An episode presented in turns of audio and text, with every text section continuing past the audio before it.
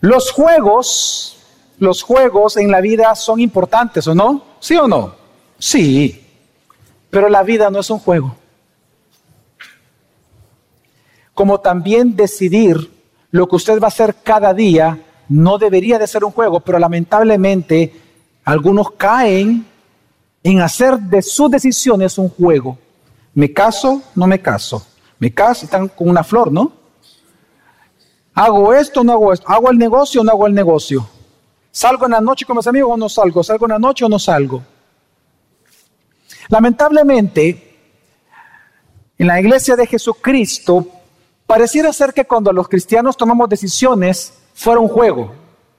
Y no nos damos cuenta que nuestras decisiones realmente tienen una trascendencia incluso de vida o de muerte. Si nosotros vemos la Biblia, por ejemplo, malas decisiones, por una mala decisión, personas han perdido todo. Recordemos a Adán. Por una mala decisión, una, no dos, una, perdió su vida espiritual, su comunión con Dios y perdió el Edén. Caín perdió su familia. Moisés perdió la oportunidad de entrar a la tierra prometida. David la oportunidad de construir el templo. Salomón, por una mala decisión, no mantuvo unido el reino. Israel, por una mala decisión en la apostasía con el becerro de oro, perdió el privilegio de ser como nación un reino de sacerdotes llamado el pueblo de Dios en el Antiguo Testamento. Por una mala decisión, muchas personas hoy en día se divorcian. Por una mala decisión, personas se casan. Por una mala decisión, claro, con alguien que no es, que no deberían. Por una mala decisión, personas pueden perder todo un negocio, su empresa o su familia. Por una mala decisión te puedes enfermar. Por una mala decisión también tú puedes morir. Por una mala decisión, muchos, miles de millones irán al infierno por una decisión de rechazar el mensaje del Evangelio de Jesucristo. Tomar buenas decisiones es una cuestión de vida y de muerte, hermanos. Por lo tanto, en el título del sermón de este día, que es cómo escoger lo que es bueno y no lo malo, mi misión es convencerte que para tú saber escoger siempre o casi siempre lo bueno, tú tienes que entrenar tu mente y tu corazón en la verdad en la verdad de Jesucristo, en la verdad bíblica. Si tú quieres tomar buenas decisiones según lo que Dios dice que es bueno, entonces tienes que entrenar tu mente y tu corazón con la verdad. Así que tres puntos quiero tratar en esta mañana con diversos textos bíblicos. No voy a tratar un solo texto, sino que diversos. Tres preguntas vamos a responder. En primer lugar, ¿qué es lo que debemos de escoger? ¿Lo bueno o lo malo? En segundo lugar, ¿Por qué debemos de escoger lo bueno?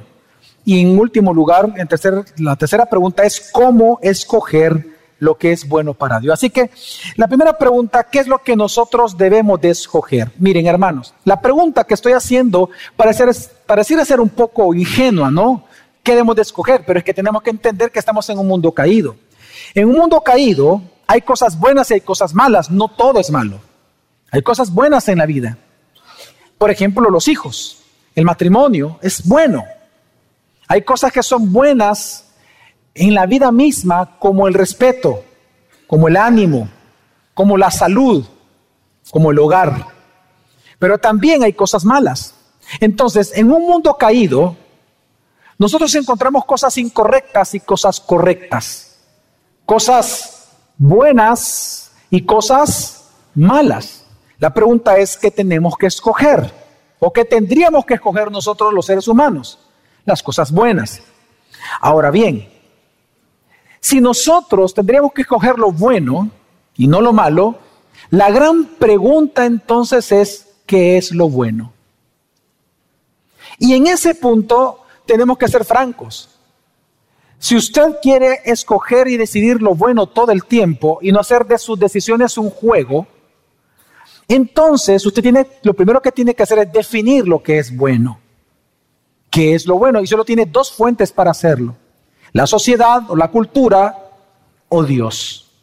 Analicemos cada una. Hoy en día estamos en una cultura que se llama, que los sociólogos le llaman una sociedad posmoderna. Características de esta sociedad es que eh, no hay verdades absolutas, cada, las verdades se construyen individualmente, las verdades absolutas se deconstruyen, se destruyen para formar algo nuevo. En la sociedad posmoderna, una característica es que no hay verdades sino individuales. Ahora, si esto es así, entonces, ¿qué es lo correcto para una sociedad? Si no hay verdades, entonces, ¿qué es lo bueno y qué es lo malo? ¿Cómo las sociedades llaman algo que le llaman bueno y cómo le llaman malo a lo que ellos consideran malo? Existe también en sociología algo que se llama la ética por conveniencia. La ética por conveniencia o la ética por la conveniencia de la mayoría es un proceso de tres pasos de cómo las sociedades califican algo bueno o algo malo. Se lo voy a explicar rápidamente. Lo primero que hacen las, sociedades es observar lo que la gente está em, acostumbrada a hacer la gran mayoría. Por ejemplo, para, para, para entender un poco mejor esto y más fácil, en nuestra sociedad salvadoreña, el tener sexo antes del matrimonio, ¿es algo aceptado o no aceptado? Aceptado, ok. El primer paso para generar algo, si es bueno o malo en las sociedades, es que la sociedad primero dice, ¿qué es lo que acepta la gran mayoría? Ok, el matrimonio, perdón, el, el sexo antes del matrimonio. Ok.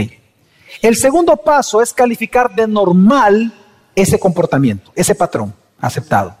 Entonces, resulta que hoy en El Salvador es normal que una persona tenga sexo antes del matrimonio. Si no, pregúntele a un joven que no tiene ninguna noción de Cristo, mira, y tú tienes relación con tu, con tu novia, sí, ¿y por qué? ¿Y qué pasa? No, pero es que la Biblia dice, no, no me vengas con eso, no seas retrogada. La Biblia es un libro que fue escrito hace dos mil años, ¿qué tiene que ver ahora? Ah, eso, ahora, no. Si no es malo, eso no es malo. Si todo el mundo lo hace, normal. Y lo tercero entonces que, es, que hace la sociedad es tomar lo normal y calificarlo de bueno. Por lo tanto, todo aquello que va en contra de eso bueno se vuelve malo. Por eso es que hoy en día en algunas sociedades al aborto le llaman algo bueno, porque la mayoría lo hacen. Lo califican de normal y luego de normal pasa a ser bueno. Eso se llama una ética por conveniencia, lo que le conviene al pueblo. Entonces, una forma en que tú puedes decidir tu vida cómo manejar tu matrimonio, cómo manejar tu vida, cómo manejar a tus hijos, cómo criarlos, cuáles son los gustos de tu matrimonio, cuáles van a ser las costumbres de tu matrimonio, es tomando ejemplo lo que el mundo o la sociedad te dice que es bueno y que es malo. Pero si tú haces eso, lo único que te puedo asegurar es que vas a sufrir mucho más. ¿Por qué? Porque todo lo que la sociedad llama como bueno o malo, al final de cuentas, si es lo que la mayoría quiere, hermano, eso no funciona, eso no sirve para nada. Es ilógico y es insostenible. Te voy a dar un ejemplo. El pastor Sproul, él cuenta en un libro que en una ocasión él atendió a una, a una pareja, iba la mamá con su hijo en consejería. Y entonces vio al niño bien enojado y le preguntó al niño, mira, ¿por qué estás tan enojado? Ah, es que estoy enojado con mi mamá. Ok. ¿Y por qué estás tan enojado con tu mamá? Porque ella me quiere meter en mi cabeza la religión por imposición. Ella quiere que yo lea la Biblia, que yo vaya a la iglesia. Y en ese momento viene el pastor Sproul y le preguntó, ok, entonces háblame de tus valores. ¿Qué es lo que tú crees para que te afecte tanto lo que tu mamá está haciendo? ¿Qué es lo que tú crees? Y el joven, y lo quiero citar, dijo, es que yo creo que todo el mundo debe de ser libre de hacer lo que mejor le plazca. Yo creo que todo el mundo tiene que ser libre de hacer lo que mejor le plazca. La respuesta del pastor Espriu fue lo siguiente, y eso incluye a tu mamá. Increíble la respuesta de él. El doctor Sproul lo que le estaba enseñando al joven es que si él realmente quería vivir con ese lema de que todos son libres de hacer lo que quieran, entonces él tenía que aceptar entonces una verdad para él. Que él tenía que permitir que los demás hicieran con él lo que todos ellos quisieran, incluyendo la mamá. Quiero que entienda que la ética por conveniencia tiene ese gran problema, que es ilógico, es irracional sostenerlas. No son verdades, son mentiras colectivas. Entonces, por eso es que cuando uno comienza a tomar decisiones en la vida diaria, tú puedes observar si lo que estás queriendo tomar decisiones para tu vida proviene del colectivo o no viene del colectivo. Así que una forma en que tú puedes decidir en la vida diaria, si no es que lo estás haciendo ya, es a través de lo que la sociedad llama bueno o que la sociedad llama malo. Ahora bien, pero ¿cuál es la otra opción que tenemos? ¿Solo la sociedad? No. ¿Dónde, ¿Dónde, también, o no también, dónde realmente podemos aprender lo que es bueno y lo que es malo? Es Dios. Que solo hay dos fuentes en las cuales tú puedes conocer lo que es bueno y lo que es malo. La sociedad y, o Dios. En este caso, analicemos por qué Dios. A diferencia de las sociedades, hermanos, el cristianismo no es un sistema de vida que opera sobre lo que le conviene a la mayoría. En otras palabras, el cristianismo no es democrático. No hay democracia en el cristianismo. Tenemos que entender que los cristianos estamos convencidos de que Dios nos ha revelado en su palabra, ya nos reveló en su palabra quién es Él, quiénes somos y lo que Él considera que es justo, bueno, perfecto. Por lo tanto, lo que es injusto, malo e imperfecto también. El cristianismo no se trata de lo que tú sientas, se trata de lo que Dios ha hablado. En el cristianismo no se trata, por ejemplo, de que tú digas, es que yo creo que Dios así quiere ser adorado. No. Solo aquel que es Dios tiene la prerrogativa divina de exigir cómo Él quiere ser adorado. Y cómo Él quiere ser adorado, ya lo explicó en la Escritura. Entonces, por eso es que en el cristianismo nosotros creemos que la verdad de lo que es bueno y de lo que es malo proviene de la escritura. No viene del colectivo. Si a mí la sociedad me dice, esto es bueno, pero la Biblia me dice que es malo, el cristiano verdadero va a decir que eso es que malo. Y es que la escritura en el Salmo 119, 160 dice, la suma de tu palabra es verdad y cada una de tus justas, es decir, buenas ordenanzas, es que eternas, son eternas. Lo que el salmista también está diciendo en este versículo es que los principios de lo que es verdadero y de lo que es bueno son eternos. Las verdades sí son absolutas. Y lo que es bueno también es absoluto. Porque ¿quién es el único que nos puede definir lo que es bueno y lo que es malo? Solo el Creador quien es absoluta bondad, absoluta santidad, absoluta moralidad. Entonces, cuando nosotros hablamos de decisiones y ante la pregunta, ¿qué tenemos que decidir? Es lo bueno. Se supone que tú tienes que decidir lo bueno para sufrir menos. Pero ¿qué es lo bueno? ¿Lo que diga la sociedad o lo que diga Dios? Lo que diga Dios. Ahora, eso plantea una pregunta importante. Pero pastor, ¿qué pasa con aquellas áreas que la Biblia no menciona? Por ejemplo, ¿cuánto tiempo tengo que usar el celular? Es una decisión que tú tienes que tomar. ¿La Biblia nos habla de celulares? No, pero sí que nos habla la Biblia del carácter de Dios. La Biblia nos habla del carácter de Dios, nos habla de su voluntad, nos habla de las cosas justas y a través de eso sí podemos tomar decisión sobre cualquier área de la vida. Por ejemplo, ¿es bueno o es malo? Fíjese la palabra, ¿es bueno o es malo comer pupusas? Si usted lee la Biblia y entiende el carácter de Dios, usted puede responder esa pregunta. ¿Es bueno o es malo usar Uber? ¿Es bueno o malo ir al cine? ¿Es bueno o malo bostezar cuando estamos comiendo? Lea la Biblia y al encontrar el carácter de Dios, lo que enseña, usted puede responder fácilmente estas preguntas. Entonces, lo primero que tenemos que entender en un tema como este tan importante, ¿qué decidir en mi vida diaria? Lo primero que usted tiene que reconocer es que la verdad la tiene Dios. Amén. No la sociedad. Solo lo que Dios diga que es bueno es bueno. Y lo que Dios diga que es malo, entonces es malo, no lo que diga el colectivo, no lo que diga la ética por conveniencia. Ahora entonces, si esto es así, pregúntese, por ejemplo, usted en su vida. Es que mire, todos, todos nosotros todos los días tomamos decisiones. Yo le aseguro que más de alguno acá, en este momento, o sea, en estas semanas o en estos días, está orando para conocer la voluntad de Dios sobre algún aspecto de su vida que tiene que tomar alguna decisión. Por eso este tema. Porque la gente mm, eh, eh, hace demasiado místico el hecho de conocer la voluntad de Dios, porque está la Biblia. La Biblia ya dice lo que tú tienes que hacer. ¿Me debo de divorciar? ¿No me debo divorciar? Ya hay mandamientos en la Biblia. ¿Debo de casarme o no debo de casarme con esta persona? Aunque en la Biblia no hay mandamiento de con quién tienes que casarte, la pregunta que tienes que hacer, ¿esta mujer o este hombre con el que me quiero casar es alguien que refleja o es alguien que de alguna manera es concordante con el carácter de Dios? Y ahí tú ya sabes si te puedes casar o no. No hay que darle vuelta a la tortilla, ya está cocida.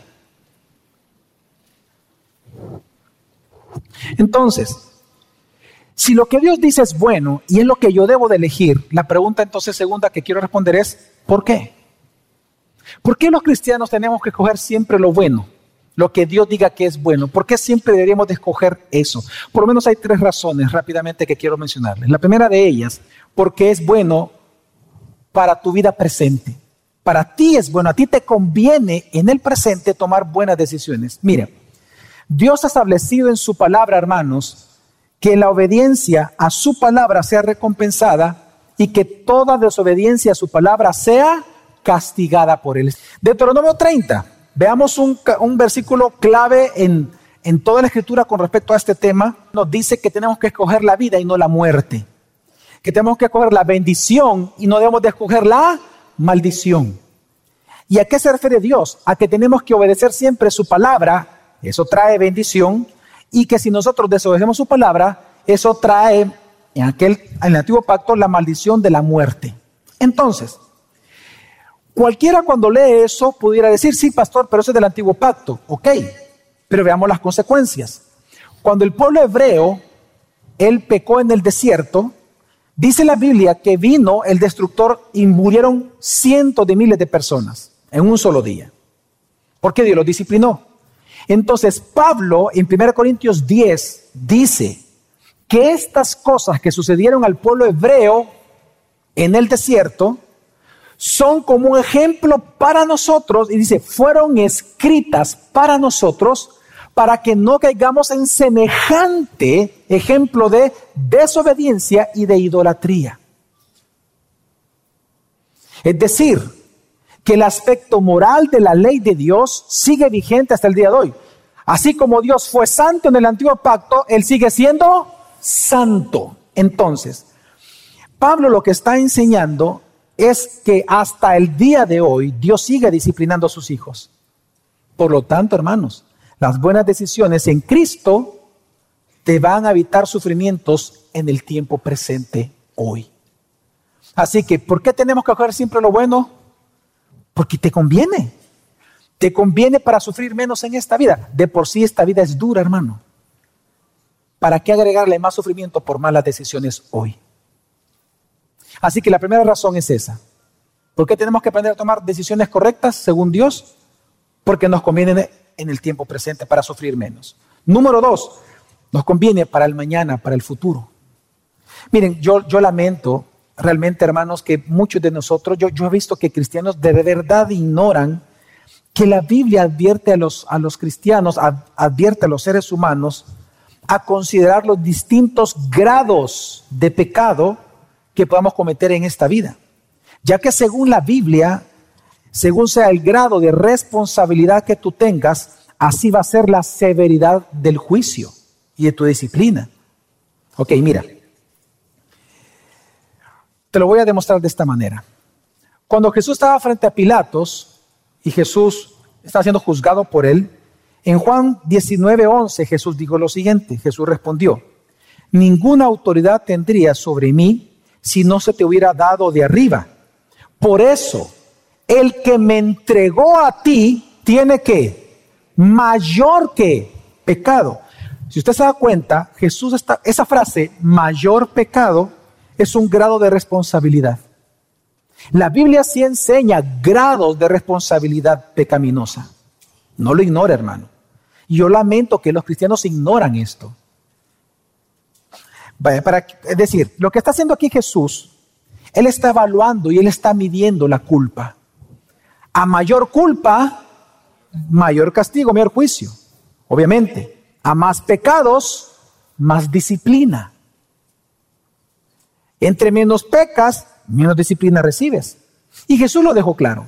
Leamos otro texto, Lucas 12, 47, 48 dice, y aquel siervo que sabía la voluntad de su Señor y que no se preparó, pero fíjense, sabía la voluntad de Dios, pero no se preparó ni obró conforme a su voluntad, recibirá muchos azotes. Pero el que no lo sabía e hizo cosas que merecían castigo, será azotado poco. A todo el que se le haya dado mucho, mucho se le va a demandar a él. Y al que mucho se le ha confiado, más se le va a qué? A exigir. Lucas 10:12.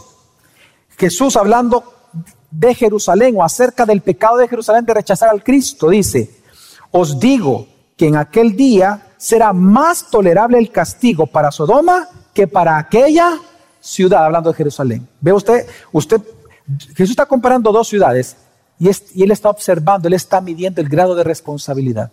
Estos, si bien es cierto, pecaron, pero no tenían al Mesías. Ustedes tal vez han pecado menos, pero rechazaron al Mesías y por lo tanto su grado de responsabilidad y de pecaminosidad es mucho más grande que estos.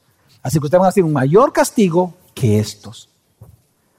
Lucas 10 del 13 al 14 sigue diciendo, por eso en el juicio será más tolerable el castigo para Tirón y Sidón que para vosotras, hablando de Cosarín y de Betsaida. Betsaida por su incredulidad.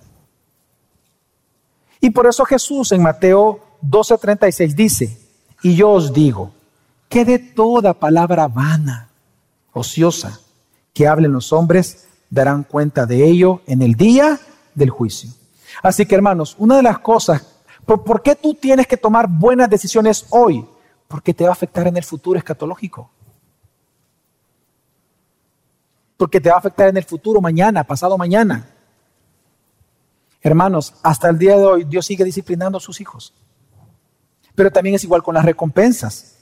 Si tú eres una persona doblemente virtuoso que el que está ahorita a la par tuya, la justicia de Dios exige que tú recibas mayor recompensa en los cielos. ¿Qué dijo Jesús cuando, ya, cuando los siervos lleguen al cielo y uno le diga, que, de los tres talentos que le dio, produjo otros tres, que produjo cinco, produjo otros cinco. Y el que, produjo, y el que no produjo ninguno y lo entregó, dice, aún lo poco que tiene le será qué? Quitado. Y esto, ¿a quién se le va a entregar más? Dijo. Al que produjo más. Las recompensas también tienen grado de responsabilidad. Si tú eres una persona más virtuosa que la persona que está a la par tuya, tú vas a recibir más recompensa que ella en los cielos o que él. Entonces, ¿por qué es importante tomar decisiones correctas según Dios hoy? Porque te va a afectar en el futuro. Tercera razón por la cual tienes que tomar decisiones correctas según Dios hoy, porque es bueno para Dios, para Él. Es bueno que tú tomes decisiones correctas según la palabra de Dios. Filipenses 1, 9, 11 dice, piden oración que su amor siga creciendo más y más todavía y que Dios les dé sabiduría y entendimiento. Ok, veamos esta frase. Dos cosas le está pidiendo Pablo por los filipenses. Pide una oración, dice. Número uno, que qué? Que su amor crezca. ¿Y qué es lo segundo que él pide que crezca? Digan conmigo, el conocimiento de Dios. Pero ¿para qué Pablo quiere crezca en amor y en conocimiento de Dios? Versículo 10. Para que sepa escoger siempre lo mejor.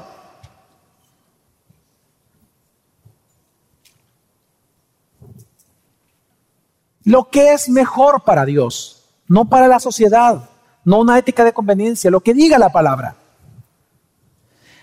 Así podrán vivir una vida limpia, y avanzar sin tropiezos hasta el día en que Cristo vuelva. Ahora, pero veamos por qué es importante entonces tomar correctas decisiones.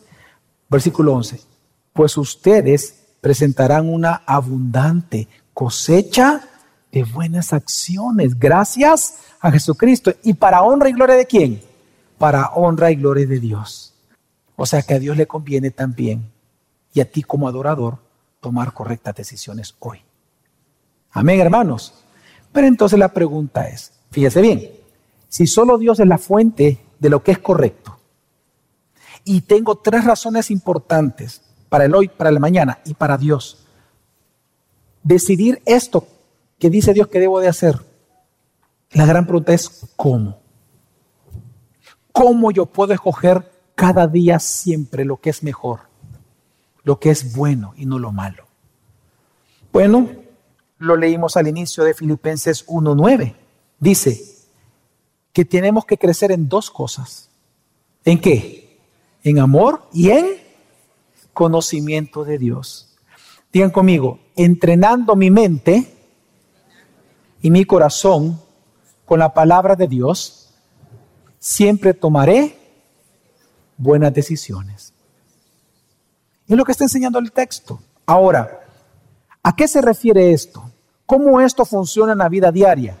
Bueno, hay un texto en especial que quiero que vayamos para ahí, hermanos, en donde podemos entender cómo funciona el tomar buenas decisiones. Y es Hebreos 5, del 12 al 14. En Hebreos capítulo 5 dice así, versículo 12 al 14. Después de tanto tiempo, ya debían poder enseñar a otros, es decir, ser maestros. Sin embargo, hay necesidad de enseñarles de nuevo hasta los más sencillos principios de la palabra de Dios. Se han debilitado tanto que como niños tienen que tomar solo la leche en vez de alimentos sólidos. Esto demuestra que todavía no saben diferenciar entre el bien y el mal. Todavía son ustedes como recién nacidos, niños espirituales. En cambio, los alimentos sólidos son para quienes ya son maduros, los cuales por la práctica tienen los sentidos ejercitados para discernir, para escoger el qué, el bien de lo que, de lo malo. Ok, veamos acá. El autor de Hebreos, que no se sabe quién escribió Hebreos, eh, eh, sí tiene una voz pastoral, eh, se asume que fue un pastor, pero no sabemos quién fue. El autor de Hebreos, él comienza a hablar de los maduros y de los niños espirituales. ¿A quién él califica de un niño espiritual, hermanos? ¿Por qué a, a los cristianos a los que él les está escribiendo, por qué les llaman niños espirituales? porque ellos habían olvidado lo básico. ¿Y qué es lo básico? El Evangelio. Y no solamente lo habían olvidado teóricamente, no, no se refiere a eso, sino que lo habían olvidado en ponerlo en práctica. Por lo tanto, al ellos no saber lo que es bueno y malo, no podían decidir lo que es bueno cada día. En otras palabras, para hacérselo un poco más simple esto, el autor de Hebreo está llamando niños, niños espirituales o un niño a un cristiano que no sabe reconocer lo bueno y lo malo. Hermanos, los niños saben reconocer lo que es bueno y lo que es malo. Hermanos, seamos sinceros, ¿pueden o no pueden los niños? No, no pueden. No pueden. Y no pueden diferenciar si la persona que le está diciendo, ven, tengo un perrito en mi carro, te lo quiero enseñar, él no puede diferenciar si esa persona es buena o es mala, tiene buenas intenciones, tiene malas intenciones, es una persona que está haciendo la verdad o le está haciendo la mentira, no lo sabe el niño. Digo esto porque el, punto acá es que los niños no saben decir lo que es bueno y lo malo porque no lo conocen. Entonces, ¿quiénes son los niños espirituales ya hablando de adultos? A aquellos, dice él, fíjese, se lo voy a leer, dice el inicio. Después de tanto tiempo ya deben de enseñar a otros, sin embargo, hay necesidad de enseñarles de nuevo hasta los más sencillos principios de la palabra de Dios. Se han debilitado tanto que como niños tienen que tomar solo leche en lugar de elementos sólidos. Un niño espiritual es aquella persona a la cual uno tiene que recordarle todo el tiempo las cosas básicas. Ah, pastor, es que no sé qué hacer con este esposo, no sé qué hacer con esta esposa. Perdónalo. Pero pastor, usted no sabe lo que me... Perdónalo. Pero pastor, mire cómo estoy. Ten paciencia. Pero pastor me tiró el teléfono. Perdónalo. La blanda respuesta. Y uno comienza a tirarle la cantidad de versículos básicos. Ese es un niño espiritual. ¿Por qué? Porque no sabe discernir lo que tiene que hacer, lo bueno que tiene que hacer. Y ese es el punto acá de Hebreos. Hebreo está diciendo que el niño espiritual es alguien al cual tú tienes que recordarle todo el tiempo. Es igual en la vida espiritual. No toques, hermano, haz esto, no haz lo otro, perdona, ten paciencia, no odies, deja tu ofrenda en el altar, ve y pide perdón, ve y busca reconciliarte. Cosas básicas. Pero el punto es que no lo hacen porque son niños. Mientras que los maduros, por haber practicado constantemente la leche espiritual que es el Evangelio, por la práctica del Evangelio, él ya tiene sus sentidos ejercitados en el bien y el mal. Ahora, fíjense bien, cuando el autor de Hebreos hace esto, es porque él viene tratando en la carta de Hebreos a los cristianos como a niños. Se lo voy a demostrar. Fíjese bien. Le voy a explicar lo que dice del 1 al 4. El autor de Hebreos comienza diciendo, hablando de la preeminencia de Cristo. ¿Por qué? Porque resulta que en aquel entonces algunos de los judíos que se habían convertido al cristianismo, supuestamente, ellos por persecución, por eso se llama carta a los hebreos, porque eran hebreos judíos convertidos al cristianismo, ellos estaban abandonando la fe cristiana, estaban apostatando algunos.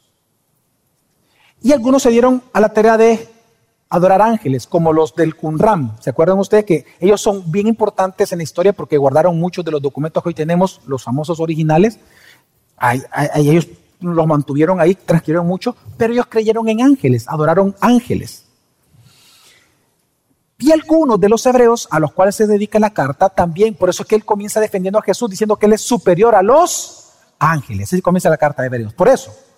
Entonces, ¿qué hace el autor de Hebreos? Les escribe, pero les escribe como a niños. Fíjense bien. En el capítulo 2, versículo 1, el autor de Hebreos les dice que presten atención a lo que han oído, no sea que se desvíen. Usted nunca le, hizo, nunca le ha dicho eso a un niño. ¿Por qué a uno le dice eso a los niños? Porque se distraen como fácilmente. Fíjense cómo comienza diciendo. En el capítulo 2, versículo 1 dice, presten atención a lo que han oído, no sea que se desvíen. En el 3.1 les dice, consideren a Jesús como el apóstol de sus vidas. En el 3.8 les dice, no endurezcan sus corazones. En el 3.12 dice, tengan cuidado, no sea que teniendo un corazón malo de incredulidad contaminen a otros. En el 4.1 dice, teman, no vaya a ser que no entren al reposo de Dios. En el 4.11 le dice, esfuércense en obedecer la palabra. Y en el 4.14 les dice, retengan su fe. Hermanos, todos estos mandamientos son qué? ¿Básicos o complejos? Básicos. El autor de Hebreos está hablando como niños, pero no ha dicho por qué. Hasta que llega al capítulo 5. Mire lo que dice el versículo 11. Viene hablando del sacerdocio de Cristo y hablando del sacerdocio de Cristo, ya un tema ya complejo, dice, acerca de esto tenemos mucho que decir y es difícil de qué, de explicar, pero ¿por qué? Puesto que os habéis hechos tardos para orar. Y ese es todo el pecado que no había mencionado del capítulo 1 al 5 todavía. Y lo menciona en el 5. El pecado del autor de Hebreos, el que está mencionando es que ellos eran tardos para oír la palabra. Y por eso eran niños espirituales. Porque eran tardos para oír. Por eso, eh, mire, se lo voy a resumir. Él ha dicho, presten mucha atención, consideren, no endurezca tu corazón, teman, esfuérzate, retén. Les está hablando como a niños. ¿Pero por qué? Porque eran tardos para oír. Es como pastor cuando nosotros damos consejería. Todas las consejerías, hermanos, son distintas.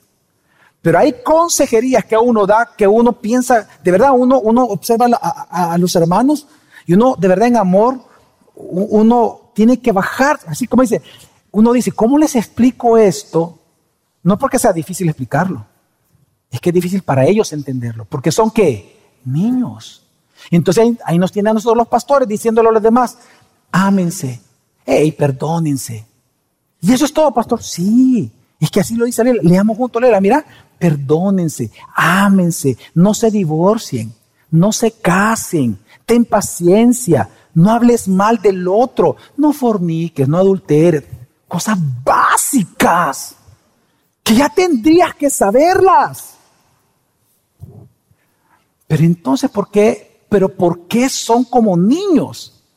Porque son qué? Tardos. Entonces, ¿qué es ser tardo para oír, pastor? Sardo para la palabra tardo, ¿sabe qué significa? Holgazán. Y por eso le explico, porque es una palabra que en español suena a otra cosa.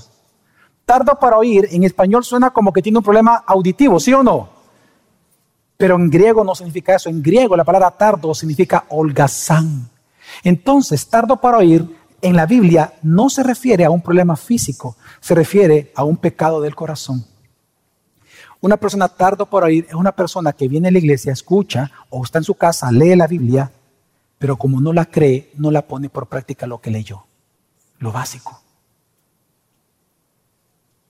No lo practica, pero porque no lo cree. Es un pecado de incredulidad. Tardo para oír es el pecado de incredulidad en el corazón. Oyes el Evangelio, entiendes intelectualmente el Evangelio, pero en el fondo no lo crees y por lo tanto no vives conforme a la palabra, no crees las promesas del Evangelio y por lo tanto no vives la exigencia del Evangelio. Les voy a dar un ejemplo que esto es algo que Jesús repitió constantemente en el Sermón del Monte, por ejemplo, en la parábola del sembrador. ¿Se acuerdan ustedes que la primera semilla dónde cayó? La primera semilla que tiró el sembrador, ¿dónde cayó? En el camino. ¿Vinieron las aves? Se la llevaron. ¿El segundo tipo de terreno? ¿Dónde cayó? En las piedras, exacto, en las piedras. En la tercera, ¿dónde cayó? En los espinos. Y dice que echaron raíces, pero cuando vino el calor, etcétera, las espinas no dejaron crecer la planta, toparon en las espinas y por lo tanto se ahogó la planta y se murió. Ok, en la explicación de esa parte, Jesús dijo en Lucas 8:14, y la semilla que cayó entre los espinos, estos son los que han oído y al continuar su camino son ahogados por las preocupaciones que más, la riqueza, cómo hacer o, cómo ser rico o cómo mantener riqueza y los placeres de la vida. No solamente tiene que ver con sexo, es cualquier tipo de placer. El descanso, por ejemplo, ay, que qué pereza ir a la iglesia. Placer, porque no es rico descansar, pues. Pero leamos otra vez. Y al continuar su camino son ahogados por las preocupaciones, la riqueza y los placeres de la vida. ¿Y su fruto qué? O sea que dieron, de alguna manera, producen una vida parecida al cristianismo. Ok, ahora, Aquí Jesús dice que no maduraron, no creció y no maduró. Ahora, ¿cuál es la enseñanza de Jesús en todo esto? Porque todos conocemos la parábola del sembrador, ¿sí o no? Pero ¿cuál fue la enseñanza, el punto en todo esto? Saben ustedes que Jesús lo explicó.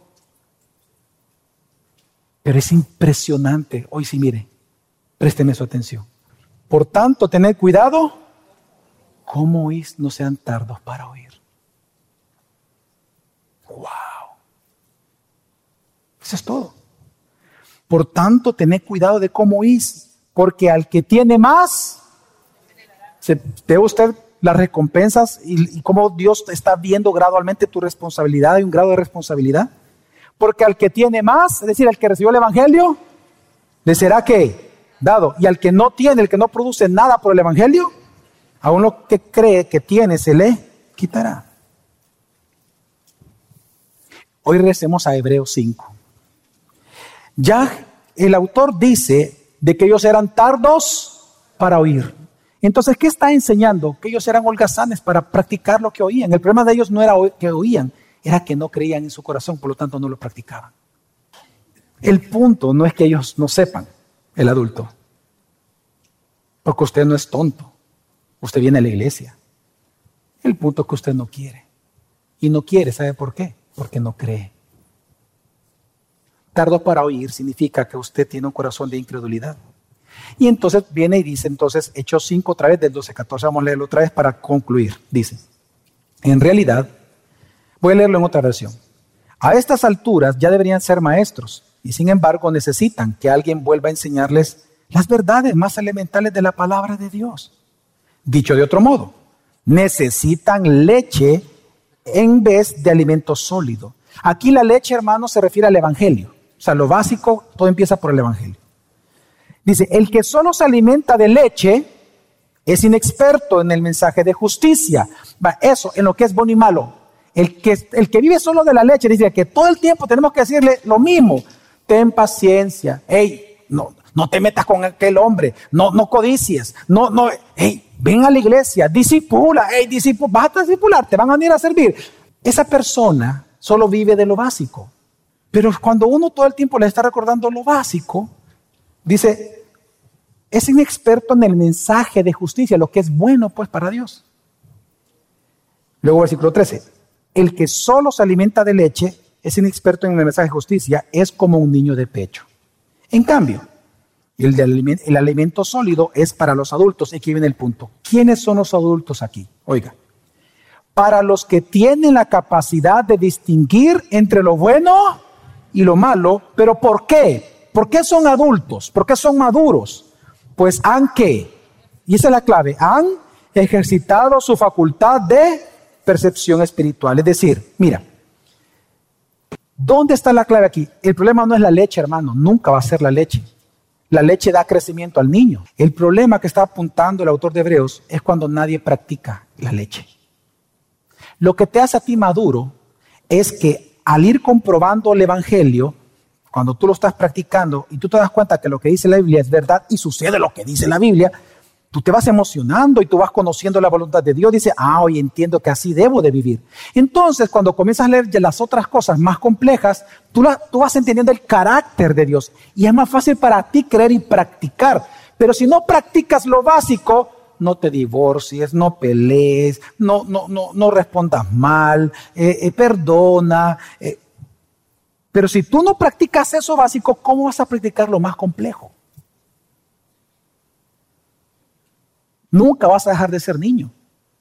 Entonces, un creyente inmaduro va a demostrar por sus decisiones, es decir, cómo usa su cuerpo, su sexualidad, carácter personal, matrimonio, si es inmaduro o no. Pero ¿por qué es inmaduro entonces alguien? Porque su fe es inmadura. Y ese es el punto del Hebreos. Porque su fe es inmadura. Las personas inmaduras no pueden decidir lo que es bueno porque ni siquiera saben lo que es bueno. No lo pueden distinguir de lo malo. Pero entonces, ¿por qué no lo saben distinguir de lo malo si leen la Biblia y van a la iglesia? Porque no practican la Biblia. ¿Cómo tú puedes saber que la respuesta al adulterio de tu esposa es el perdón? Y me refiero a los hombres que somos más orgullosos en ese tema.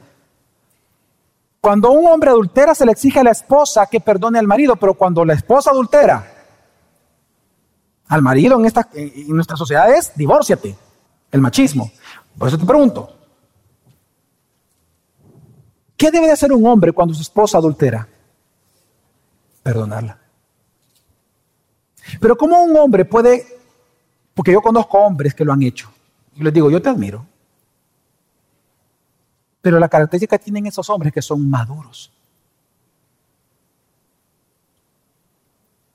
Pero ¿por qué ellos dicen, no, pastor, yo lo voy a perdonar? ¿Por qué? Porque ellos ya ejercitaron, ya probaron tantas veces que perdonar es liberador y perdonar reconcilia.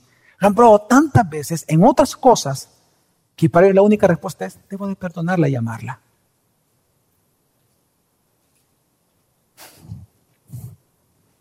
Así que el problema es, no es la leche, no es la palabra, es no practicarla. Entonces este es el punto.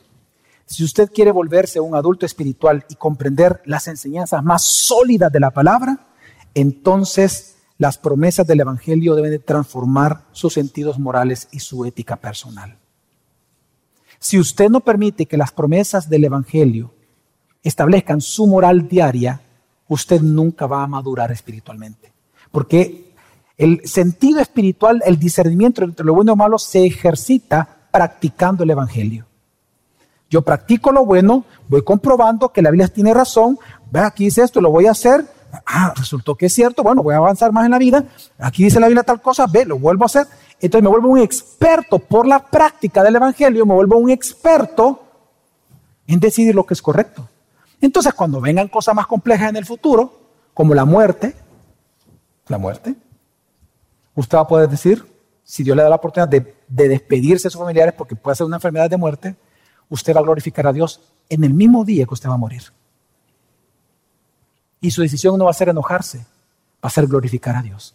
¿Por qué? Porque sus sentidos están tan ejercitados en escoger lo bueno que en eso que es tan difícil de enfrentar, usted lo va a hacer glorificando a Dios porque comprobó tanto el Evangelio que una vez más lo quiere practicar. Así que, entre más tú practiques la Biblia, más experto te vuelves en saber lo que es bueno y lo que es malo por la práctica. Tú sabes, ah, esto es bueno, esto es malo. Eso se llama discernimiento, hermanos. Entonces, esto me lleva a un principio. Disfrutar los ricos nutrientes de la leche espiritual y luego de la exquisitez, el gourmet del alimento sólido, hermanos, no es un reto intelectual, es un reto moral. Tú quieres disfrutar tanto los nutrientes de la leche como los sabores exquisitos y gourmet de lo complejo, de las profundidades de la Biblia. Ambas cosas quieres disfrutar. Ese no es un reto intelectual. No, es porque más estudies vas vas a saborearlos. Es un reto moral. Cuanto más practique la palabra, más vas a disfrutar de la palabra.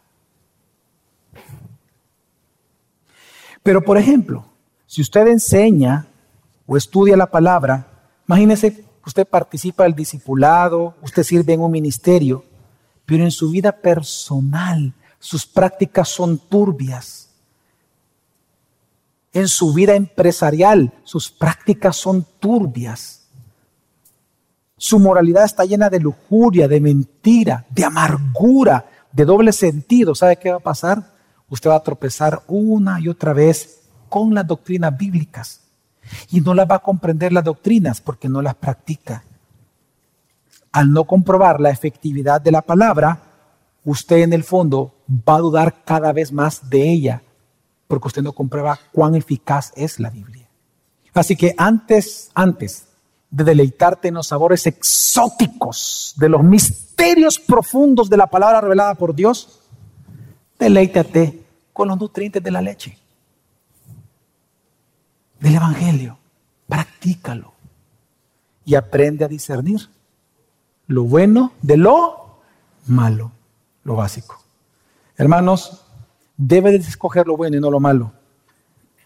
Pero para eso necesitas entrenar entonces tu mente y tu corazón con la verdad, con la palabra de Dios, para que Dios sea glorificado en tu vida siempre. Amén, hermanos. Vamos a orar.